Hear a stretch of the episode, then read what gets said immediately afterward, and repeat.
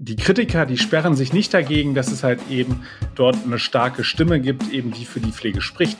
Die haben aber ein großes Fragezeichen dahinter gemacht, wie stark die Stimme im Fall eben von dieser Pflegekammer ist. Also sechs Prozent aller Beschäftigten, die in der Pflege tätig sind, haben gesagt, äh, wir finden, das ist eine sinnvolle Veranstaltung. Die Pflegekammer NRW als neue zentrale Vertretung der Pflegekräfte gedacht. Kritiker sehen darin aber verbrannte Millionenbeträge. Das besprechen wir genauer heute hier im Aufwacher. Ich bin Florian Pustlauk. Schön, dass ihr dabei seid. Rheinische Post Aufwacher. News aus NRW und dem Rest der Welt. Im zweiten Thema sprechen wir über einen der Aufreger der letzten Woche, die Razzien gegen eine Gruppe sogenannter Reichsbürger, die einen Umsturz in Deutschland geplant haben soll. Auch in NRW wird das natürlich weiter besprochen. Eine Polizistin wurde hier ja auch festgenommen, dazu später mehr. Zuerst gibt's für euch die Meldungen aus Düsseldorf von meinen Kollegen von Antenne Düsseldorf. Hallo. Danke Florian und das sind die Meldungen aus Düsseldorf. Auch an diesem Wochenende waren die obdachlosen Menschen hier in Düsseldorf bei den eisigen Temperaturen besonders gefährdet. Das Ordnungsamt spricht deshalb zurzeit gezielt die Betroffenen an, um sie auf die Hilfsangebote hier in der Stadt aufmerksam zu machen. Ziel ist es, dass niemand die Nacht in der Kälte verbringen muss. In der vergangenen Woche konnten so über 30 Menschen noch in den Notschlafstellen aufgenommen werden. Dafür wurden kurzfristig auch Ausweichschlafplätze geschaffen, damit es nicht zu Überbelegungen kam. Außerdem appelliert die Stadt an alle, bei extremer Kälte obdachlose Menschen anzusprechen und im Notfall den Notruf zu wählen. Volle Geschäfte, wenig Umsatz, so beschreibt der Handelsverband NRW das dritte Adventswochenende in unserer Stadt. Wie an den vergangenen Wochenenden hielt sich die Kauflust der Düsseldorferinnen und Düsseldorfer in Grenzen. Viele würden weiterhin lieber nur bummeln, anstatt etwas zu kaufen, heißt es vom Vorstand. Als Gründe sieht er nach wie vor die Inflation und die steigenden Energie- und Stromkosten. Deshalb würde beispielsweise bei den Geschenken gespart werden. Wenn doch gekauft wurde, dann vor allem warme Kleidung wie Wollsocken, Winterschuhe Handschuhe oder Mäntel, aber auch Bettwäsche oder kleinere Geschenkartikel. Außerdem hoch im Kurs standen E-Bikes und energiesparende Elektro- und Küchengeräte. Düsseldorf will bis zum Jahr 2030 offiziell klimaneutral sein. Um dieses Ziel zu erreichen, muss der CO2-Ausstoß in unserer Stadt um rund zwei Drittel verringert werden. Deswegen sollten jetzt auch die Unternehmen in Düsseldorf verstärkt in den Klimaschutz investieren. Das sagt der Chef der Industrie- und Handelskammer Gregor Berghausen. Viele Firmen würden hier im Moment noch verhalten agieren. In zehn Jahren werden wir wahrscheinlich tatsächlich nicht mehr über Unternehmen reden, die keine Elektromobilität machen äh, oder die nicht sich tatsächlich klimaneutral aufstellen wollen. Das merken wir im Übrigen sehr stark. Gerade im industriellen Sektor ist die Sensibilität riesengroß und da sind die Unternehmen auch sehr, sehr konkret unterwegs, sich äh, klimaneutral aufzustellen. Investitionen in den Klimaschutz sind nicht nur für die eigene Bilanz des Unternehmens wichtig, so Berghausen weiter, sondern auch aus gesellschaftlicher Verantwortung und um als attraktiver Arbeitgeber wahrgenommen zu werden. Zwischen 1000 und 3000 Geburten haben in diesem Jahr schon die Düsseldorfer Kliniken mit Kreissälen gezählt. Spitzenreiter bleibt das Florence Nightingale Düsseldorf der Diakonie in Kaiserswerth. Dort hatten seit Beginn des Jahres schon knapp über 3000 Mütter ihre Kinder zur Welt gebracht. Da auch Mehrlingsgeburten einfach zählen, wurden mehr Kinder geboren. Im vergangenen Jahr waren es um diese Zeit schon 200 Geburten mehr. Auch an der Uniklinik, am evangelischen Krankenhaus und im Marienhospital sind die Zahlen hoch, aber meistens etwas niedriger als im Rekordgeburtenjahr 2021. Und das waren die Meldungen aus Düsseldorf. Weitere Infos gibt es immer um halb bei uns im Radio und online auf antennedüsseldorf.de slash Nachrichten. Mein Name ist Olga Thomashoff. Vielen Dank, liebe Grüße nach Düsseldorf und jetzt zum ersten Thema im Aufwacher. Eigentlich sollte es eine Organisation werden, die die Interessen der rund 200.000 Pflegekräfte in NRW zentral vertritt.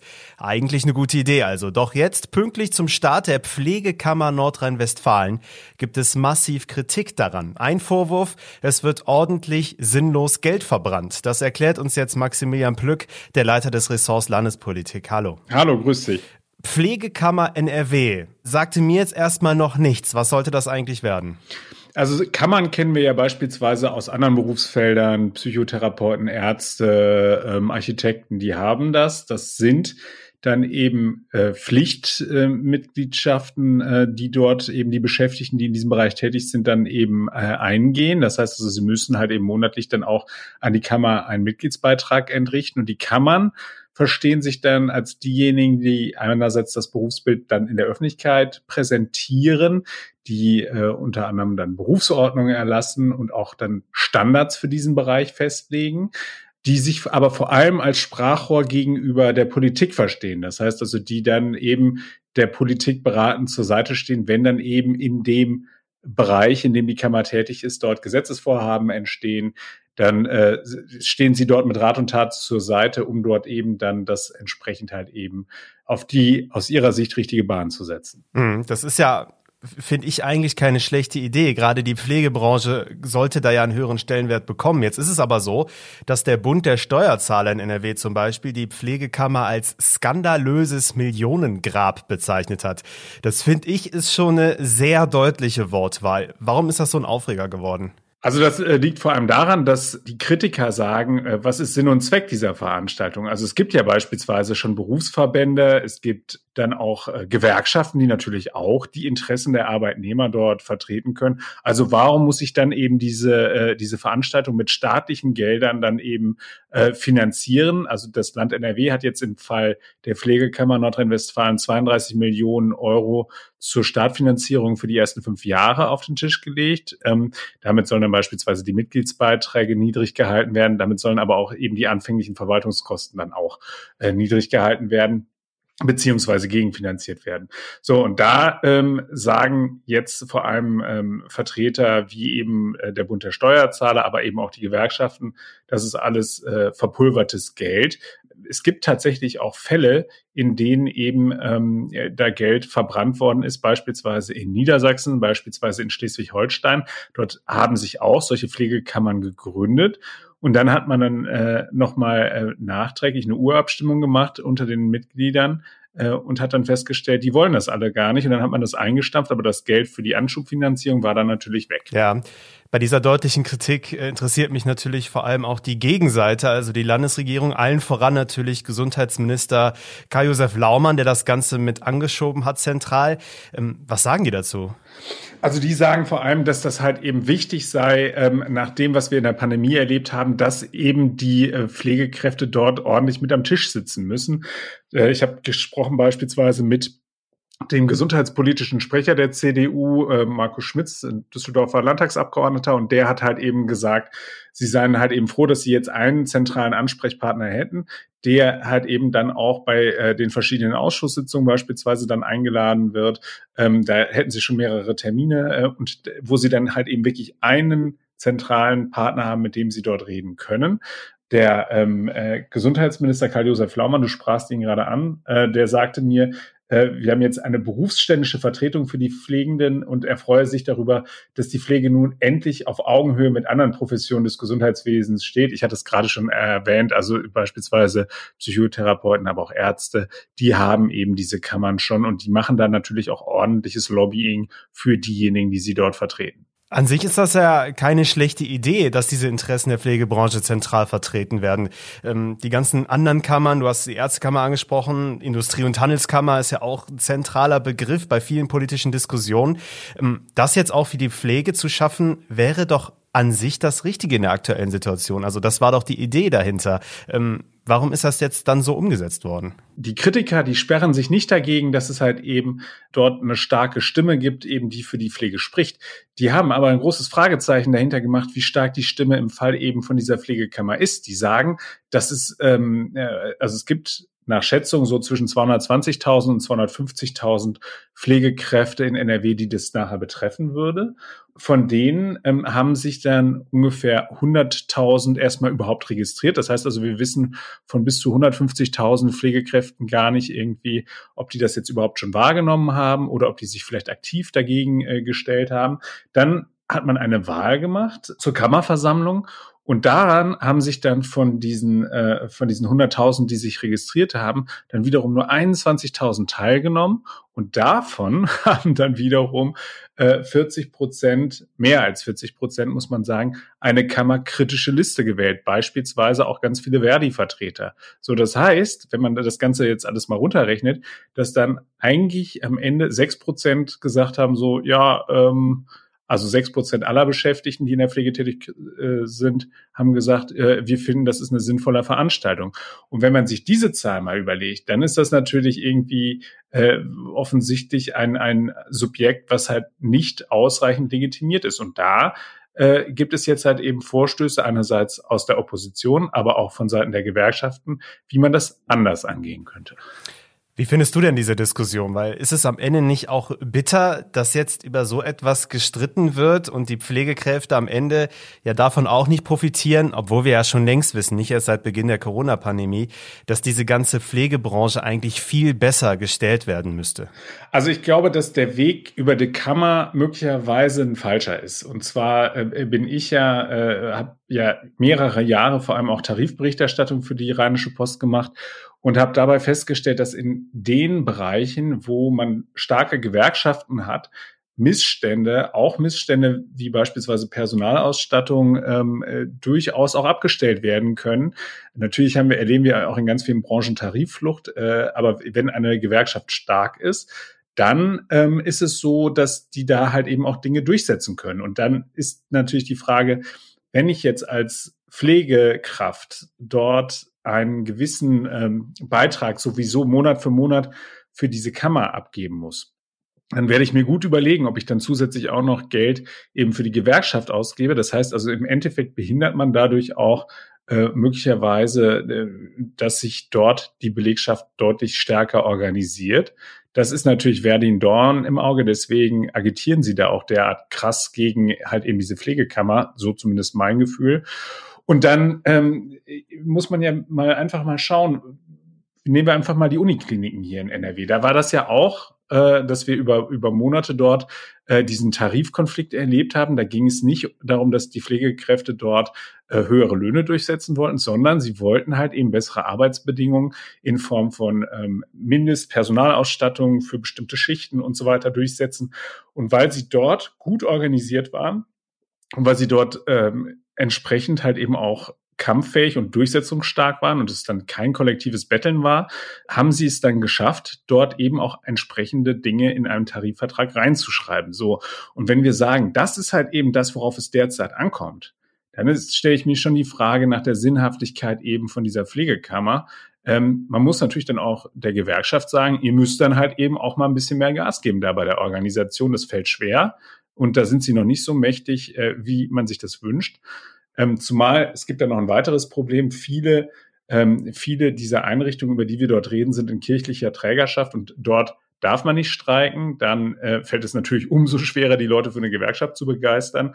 Ähm, aber trotzdem, ich glaube, dass man mit einer starken Gewerkschaft dort deutlich besser fahren würde, als dass man jetzt sagt, wir haben ohnehin schon die Berufsverbände und wir äh, haben jetzt die Gewerkschaften. Jetzt installieren wir daneben nochmal irgendwie so eine dritte Säule eben diese Pflegekammer. Also ich glaube, dass das so ein Ding ist, ähm, das hätte man sich sparen können und da hätte man sich dann eben auch diese 32 Millionen Anschubfinanzierung vom Steuerzahler sparen können. Vielen Dank für die Hintergründe und vor allem für deine Einschätzung, Maximilian Plück. Sehr gerne. Dieses komplizierte, aber auch wirklich spannende Thema gibt's für euch zusammengefasst natürlich auch auf RP Online, ist verlinkt in den Shownotes. Jetzt sprechen wir noch über eines der Themen der letzten Woche, und zwar die Razzien in ganz Deutschland und Österreich und Italien gegen eine Gruppe sogenannter Reichsbürger, die einen Umsturz in Deutschland geplant haben soll. 22 Reichsbürger wurden allein in Deutschland verhaftet, darunter eine Frau aus NRW. Und in dieser Woche beschäftigt sich die Politik natürlich weiter damit. Und dafür ist jetzt Sina Zerfeld aus dem Ressort Landespolitik bei der Rheinischen Post bei mir. Hallo Sina. Hallo Florian. Ja, über diese Razzien, über die Mitglieder dieser Gruppe und so weiter weiter müssen wir auch in dieser Woche sprechen. Da gibt es viel draus zu ziehen. Ähm, erstmal, was für Wellen hat das letzte Woche überhaupt geschlagen?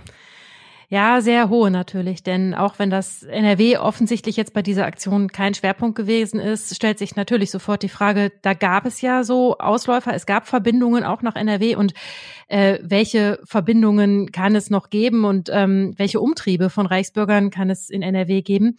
Ich habe dazu unter anderem mit einer Politikwissenschaftlerin von der Uni Duisburg-Essen gesprochen und die hat gesagt, naja, die Strukturen dieser Gruppen, die sind halt überall gleich.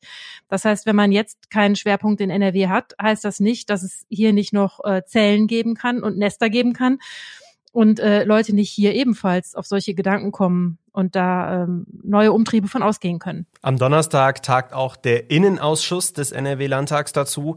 Ähm, worum wird es da genau gehen? Es wird ein Bericht der Landesregierung erwartet, und zwar zu dem Sachstand bei den Nachforschungen, äh, was hier NRW betrifft.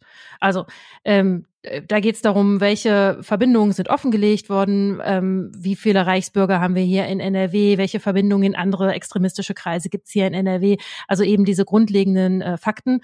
Es wird aber auch darum gehen, dass man sich überlegt und die Frage stellt, wie wollen wir uns denn in Zukunft eigentlich schützen? Also eine Kernfrage ähm, soll zum Beispiel sein, auf welchem Wege haben denn diese Akteure, die da ausgehoben sind, auf welchem Wege haben die denn gedacht, sie könnten doch Mitstreiter hier in Nordrhein-Westfalen gewinnen, wenn das denn der Fall gewesen ist? Also hat man da versucht, irgendwo in Sicherheitsbehörden bei der Polizei äh, Leute zu rekrutieren? Und es wird auch um konkrete Schutzmaßnahmen für die Zukunft gehen. Ähm, Politiker durch die Bank, äh, mehr oder weniger aller Fraktionen haben gesagt, wir müssen darauf achten, dass wir im Staatsdienst solche Menschen nicht haben. Wir müssen darauf achten, dass wenn wir solche Leute im Staatsdienst haben, dass wir die schnell loswerden können. Verschärfungen des Disziplinarrechts sind da gefordert worden.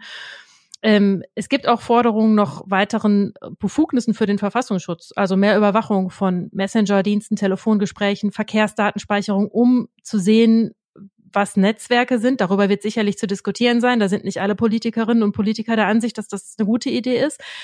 Da wird es sicherlich noch im Fortlaufen zu Diskussionen und zur Debatte kommen. Ja, kann ich mir auf jeden Fall vorstellen. Das war schon ein ziemlich krasses Thema. Es gab hier in NRW eine Festnahme. Das war eine Polizistin in Minden-Lübbecke. Was passiert mit der jetzt eigentlich? Da heißt es, es werden dienstrechtliche Schritte geprüft.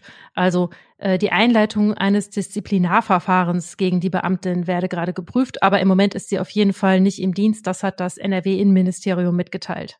Das Innenministerium sagt, äh, seit dem Jahr 2016 seien ihm insgesamt fünf Polizeivollzugsbeamte bekannt, die äh, im Verdacht standen, Zugehörigkeit zur Reichsbürgerbewegung zu haben. Und in äh, vier Fällen gäbe es noch keine rechtskräftige Entscheidung des Verwaltungsgerichts darüber. In einem Fall ist ein Beamter aus dem Dienst auch wirklich entfernt worden. Die Razzien gegen die Reichsbürgergruppe in Deutschland bleibt natürlich ein großes Thema, auch hier bei uns in NRW. Vielen Dank, Sina, für die Infos. Und diese Themen werden heute auch noch wichtig. Es war eine unglaubliche und furchtbare Geschichte in diesem Sommer. Auf der Treppe zum Bonner Landgericht lag eine Tüte und darin der abgetrennte Kopf eines Mannes. Heute beginnt der Prozess gegen einen Mann, der den Kopf abgetrennt und dort hingelegt haben soll. Die Ermittlungen hatten ergeben, dass der Tote ein Obdachloser war und an einer Krankheit gestorben war. Der Angeklagte war sozusagen der beste Freund. Nach dem Tod soll er dann mitten in Bonn unter einer Brücke den Kopf abgetrennt haben und wegen offizieller Störung der Totenruhe muss er sich heute vor Gericht verantworten.